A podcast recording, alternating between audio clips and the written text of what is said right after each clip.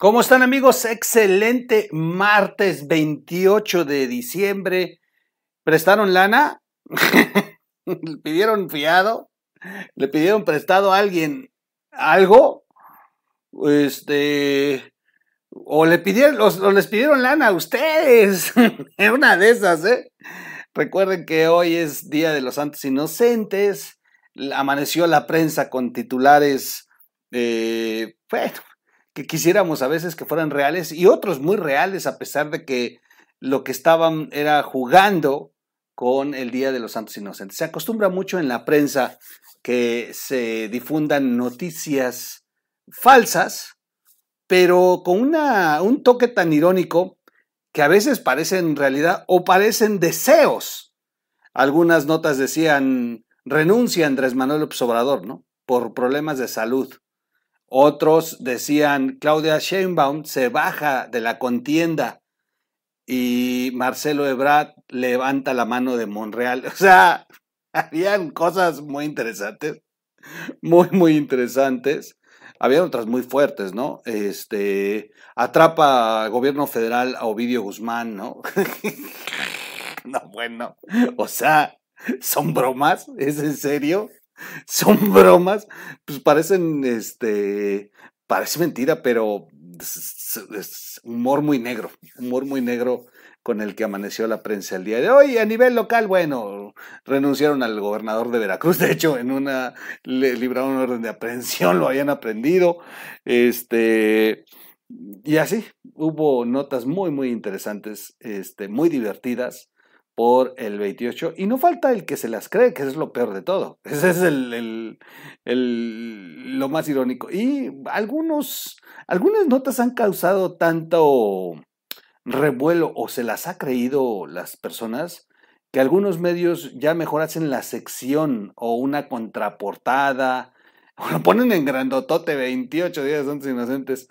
Pero otros medios no, otros medios se atascan y siguen con la broma hasta el final te dicen la verdad. Y muchos youtubers, muchos youtubers, principalmente los de López Obrador, con tal de estar vendiendo monetizaciones, hicieron eh, notas falsas. Yo vi muchos videos de youtubers que de verdad decías, no, porque son tan, tan pinches miserables. Está bien que el hambre esté canica, pero haciendo videos con tal de ganar el 28 de diciembre este, monetización, porque bueno, pues muchos se creyeron el título de los videos. En fin, bueno, aquí no, no jugamos con eso. Yo nomás recordando lo que es una de las prácticas que se hacen. Y antes existía esto de préstame una lana y si era el 28, pues no te lo regresaban. Inocente palomita Así era la frase en aquel entonces. En fin, oigan, alguien que nos ha eh, acompañado durante estas, estos tres años del desastre de la gobernanza de López Obrador ha sido la prensa, ha sido los medios quienes se han posicionado, eh, no hay quien no lo diga el día de hoy, se han posicionado como la verdadera oposición al gobierno. Eh, y el primero que los catalogó así fue el, propio presidente, quien históricamente jamás se había escuchado en un presidente de, México decir y referirse a la prensa como adversarios. Así lo dijo Andrés Manuel hace tres años, cuando comenzaron eh, los periodistas a hacer su trabajo y López Obrador eh, ya no estuvo tan, tan de acuerdo con esa prensa que a él le sirvió para su plataforma política. Es decir, eh, cuando él era el eterno candidato de la oposición, eh, festejaba, aplaudía que la prensa hiciera su trabajo, la denuncia, el escrutinio público, eh, la auditoría de la gobernanza de quienes en aquel momento ostentaban el poder y eh, se difundían notas que eran demoledoras para los gobiernos anteriores, o algunas otras no, pero representaban algún escándalo. Bueno, es que después de lo de Obrador, las toallas de Vicente Fox ya son una verdadera tomada de pelo, o sea, digo, ya, ya, ya lo rebasaron, pero brutal, ¿no? Todavía con Peña Nieto, ahí van jugándose carreritas este gobierno y el de Peña Nieto, pero eh, sin duda, eh, la prensa fue un factor muy importante para que López Obrador de ahí se subiera cada vez que un periodista hacía eh, alguna denuncia, López Obrador aprovechaba y, bueno, crucificaba a los gobernantes de aquel entonces. El problema es que López Obrador se convirtió en presidente y ya no le gustó, ya no le gustó el ejercicio periodístico, ya no le gusta cómo, eh, cómo son las cosas, el rol que está jugando ahora, y llamó hace tres años a la prensa adversarios. Una situación que de verdad hasta el día de hoy a mí me ha dejado muy preocupante, muy preocupante, muy preocupado, pues eh, tiene una connotación muy fuerte el que el gobernante considere a los medios, a los medios, a la prensa, un adversario. Los adversarios son sus, eh, son quienes no piensan como él políticamente, quienes militan en partidos con ideas diferentes al proyecto político de ellos. Ellos son sus adversarios, con quienes van a enfrentar en una campaña electoral para poder ganar votos. E, esos son sus adversarios, pero no quienes eh, hagan esta noble labor del ejercicio periodístico.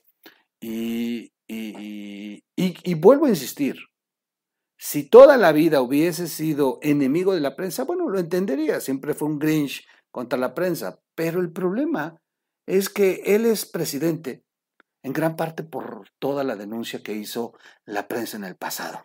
Esa es la realidad. Y es muy miserable que hoy, hoy se comporta así con la prensa, pero bueno, no es de extrañarnos con López Obrador. Se ha comportado así con, con todos los que lo han ayudado. En fin, bueno, uno de ellos ha sido Carlos Loret de Mola. Eh, ha sido blanco de los ataques desde el Palacio Nacional.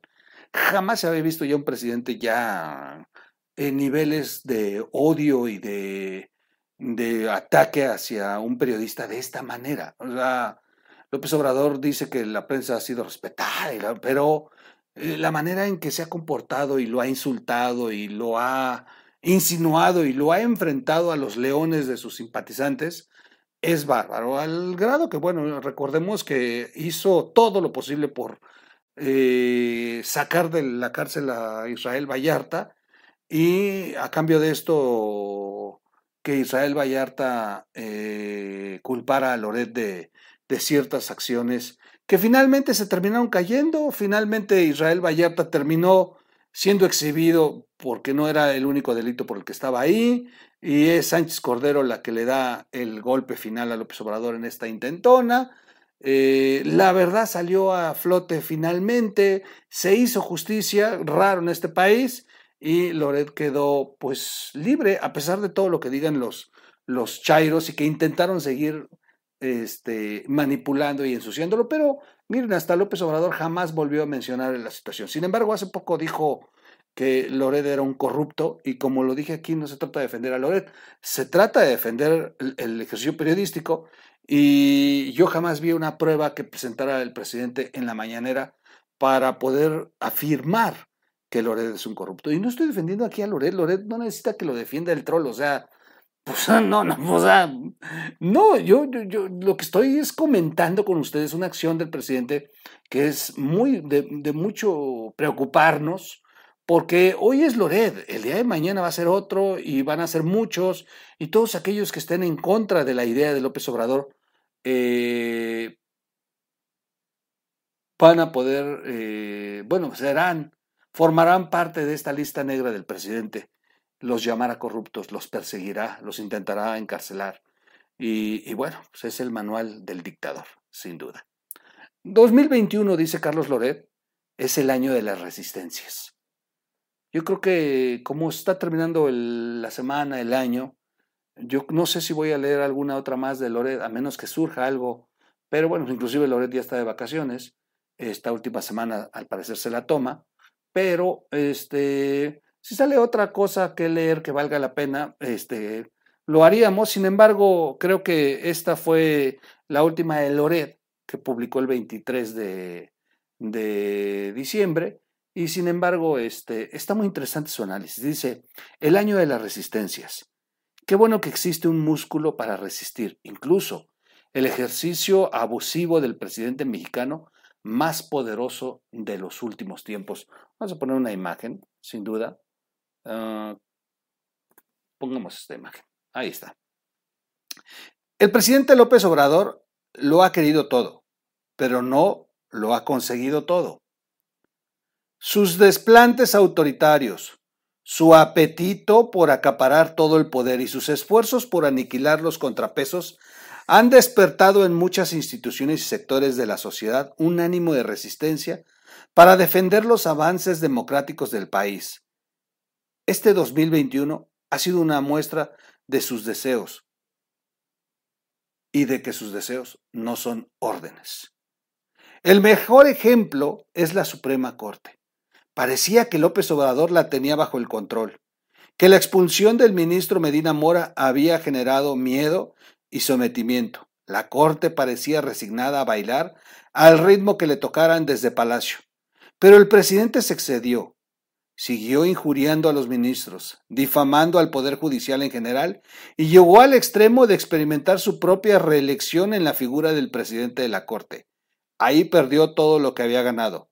Los ministros se hartaron, se envalentonaron y hoy López Obrador tiene en la Corte una amplia mayoría en contra. Aunque digan algunos que ayudaron al a, López Obrador con el tema del INE.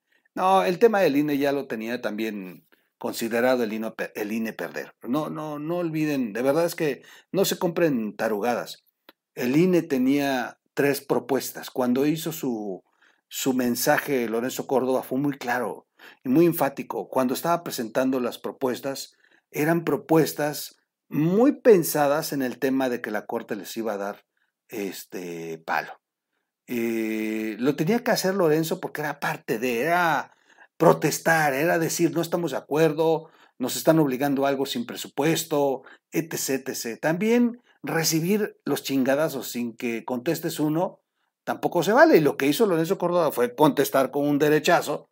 Y, sí, aturdió un poquito, pero bueno, luego se levantó la bestia y siguió peleando. Ese es el tema, pero Lorenzo Córdoba ya sabía cuál era el, resultado que iba a determinar la Corte. Es eh, no, no, no era como muchos lo pensamos, no.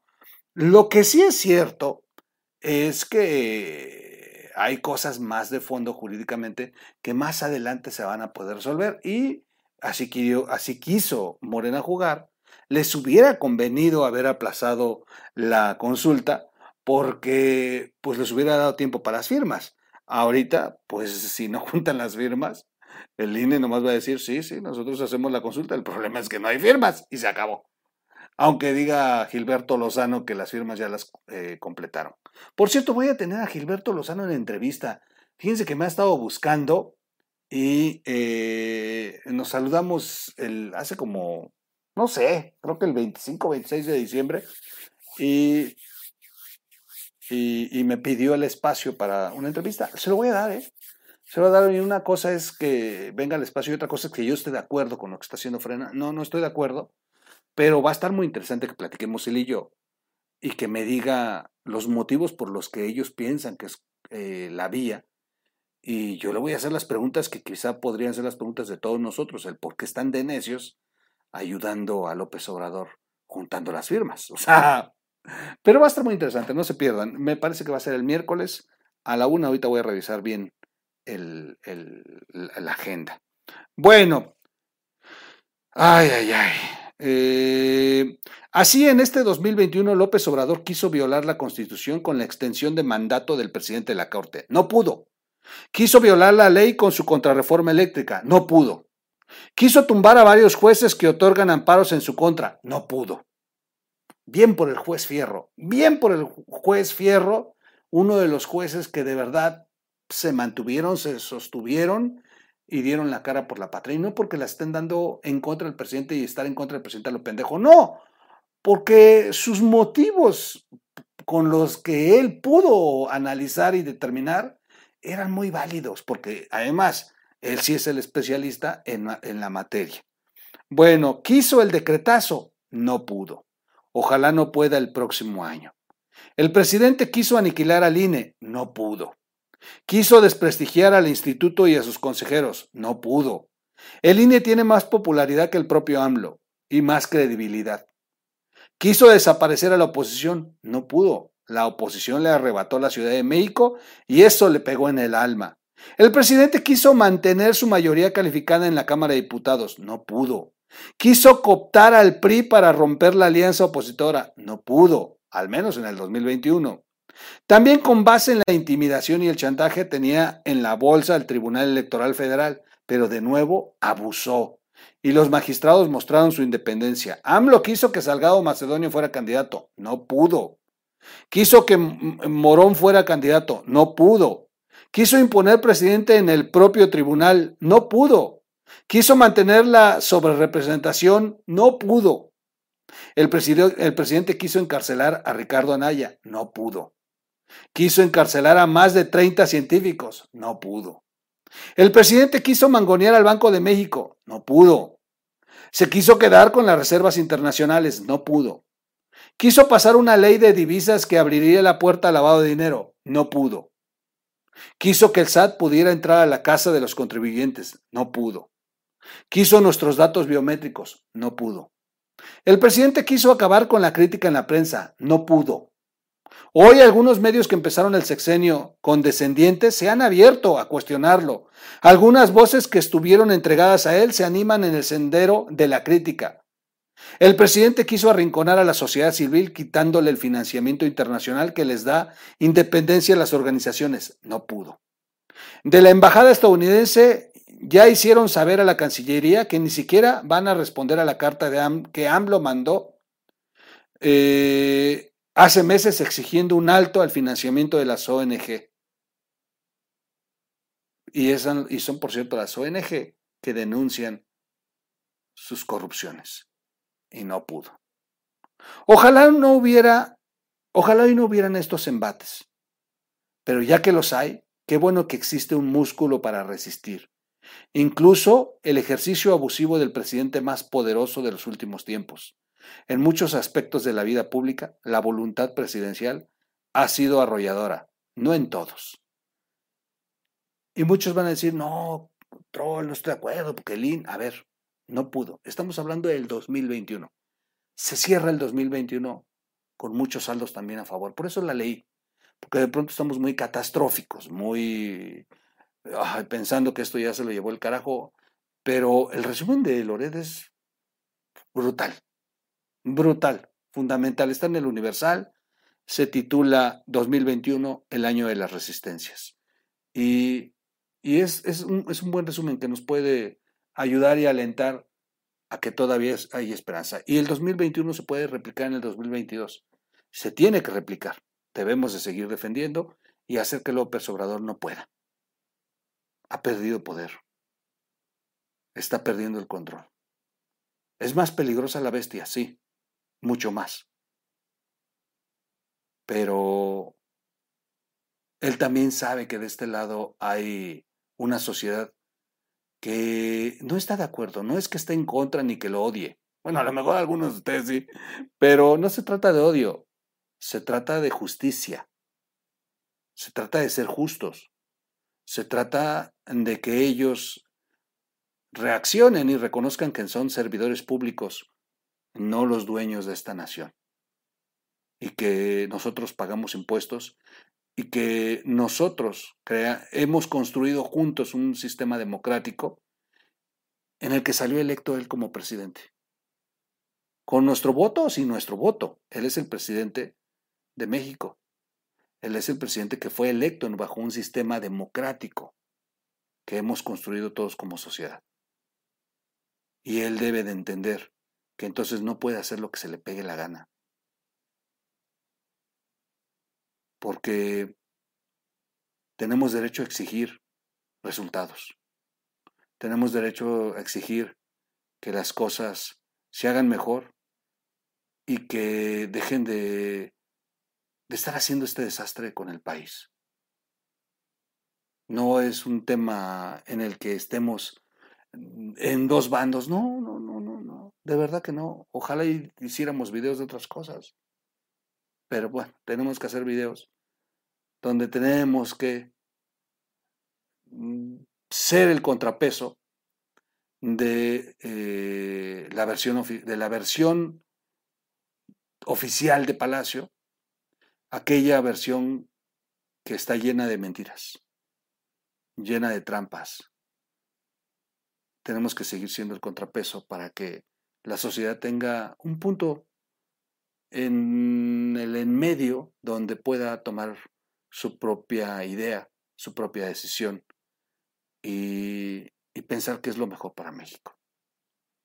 Algunos pensarán que López Obrador tiene algunas virtudes, algunas ventajas, algunas cosas positivas inclusive, pero hay quienes ven más allá y van a los resultados y los resultados están a la vista. No es que los diga ni Loret, ni el troll, ni Broso, no. Retomamos lo que se publica, retomamos lo que se ha investigado, retomamos esos datos que niega López Obrador, aunque él diga que tiene otros datos. Los datos son reales. Es el gobierno con más desastre en los últimos tiempos de la modernidad de este país. Ahí están los resultados. Soy su amigo Miguel Quintana. Vamos a seguir platicando esta semana. Vamos a, por aquí voy a andar, por aquí voy a andar sin duda. Gracias Loret por todo lo que nos has dado estos tres años. Bien por comunicadores como él. Y no es estársela cromando, la neta no. Pero digo, ya que estamos hablando de final de este año, dentro de estos es hablar de Loret y todo lo que hizo como periodista en los espacios en los que está. Estemos de acuerdo con él, habrán cosas en las que no estemos coincidiendo. Por ejemplo, yo los veo que no le pegan nunca a mi gobernador. En latinos, ¿no se han dado cuenta de eso?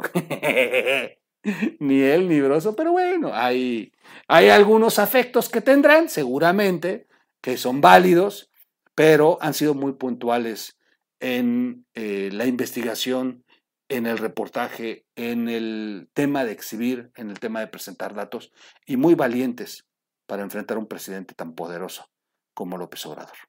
Gracias a todos. Búsquenos como radio en las plataformas para podcast. Comparte este video. Dele like. Eh, suscríbase al canal. Eh, active la campanita. Ponga la campanita, es importante.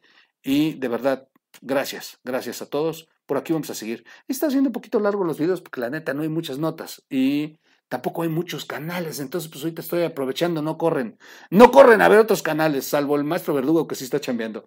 Gracias a todos, nos vemos en el siguiente video. ¡Vámonos! Vámonos, dije.